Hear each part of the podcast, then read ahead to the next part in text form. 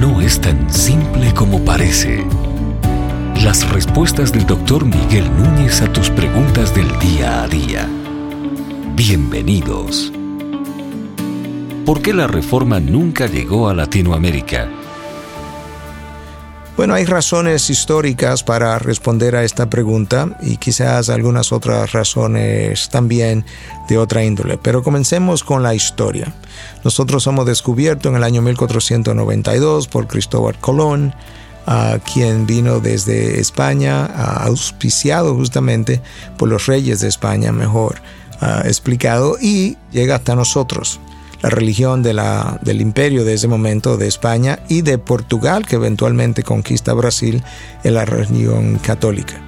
De hecho, la Inquisición que persiguió a los reformadores ah, por mucho tiempo continuó funcionando en Latinoamérica mucho más allá de lo que continúa en Europa. Hasta el año 1820 la Inquisición estaba ejerciendo sus ah, dictámenes y esta Inquisición existió una en México, una en Perú y otra en lo que se llamó la Gran Colombia en aquel entonces.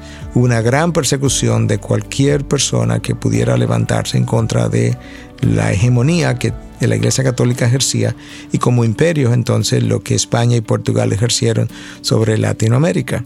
De hecho, en los años de 1500, ah, más allá de 1550, unos años después, Juan Calvino envió unos 14 misioneros aquí al Brasil, llegaron y tuvieron que devolverse muy pronto lamentablemente porque uno de ellos se involucró con la vida de los nativos y se involucró en actos inmorales y también porque también fueron perseguidos ah, por lo que fue la Inquisición de ese, de ese momento. Entonces ahí nosotros pudiéramos hablar de por qué la reforma no llegó a Latinoamérica, pero tenemos que seguir conversando un poquito más de esa historia. Cuando los grandes avivamientos se producen en Estados Unidos, ah, hoy se conocen dos grandes avivamientos justamente con esos nombres, el primer gran avivamiento y el segundo gran avivamiento. El primer avivamiento bajo George Whitfield y Jonathan Edwards fue un avivamiento que estaba montado, por así decirlo, sobre una teología protestante, ah, una teología reformada, una teología bíblica donde las doctrinas de la gracia como la conocemos hoy y la salvación a través de la fe, pero por gracia, constituyeron el meollo de la predicación de ese entonces.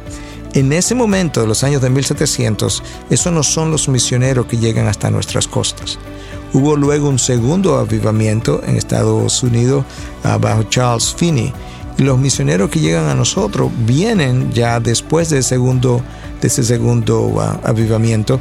Y ya ese avivamiento producido en Estados Unidos tenía otro corte teológico y era un corte más bien arminiano, que habla de que el hombre tiene libre albedrío para escoger su salvación.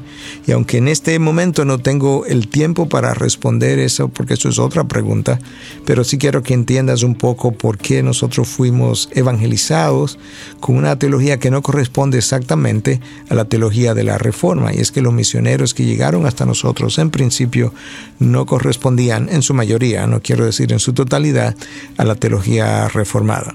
Nosotros fuimos impactados por una teología evangélica, pero no reformada, por muchos años. Y es básicamente ahora, en los últimos 10 años, que esta teología ha comenzado a tomar cuerpo, a tomar lugar, y donde hay toda una generación joven interesada justamente en lo que esta teología ah, propugna o enseña, que no es más que una teología que sale del mismo corazón de la palabra de Dios.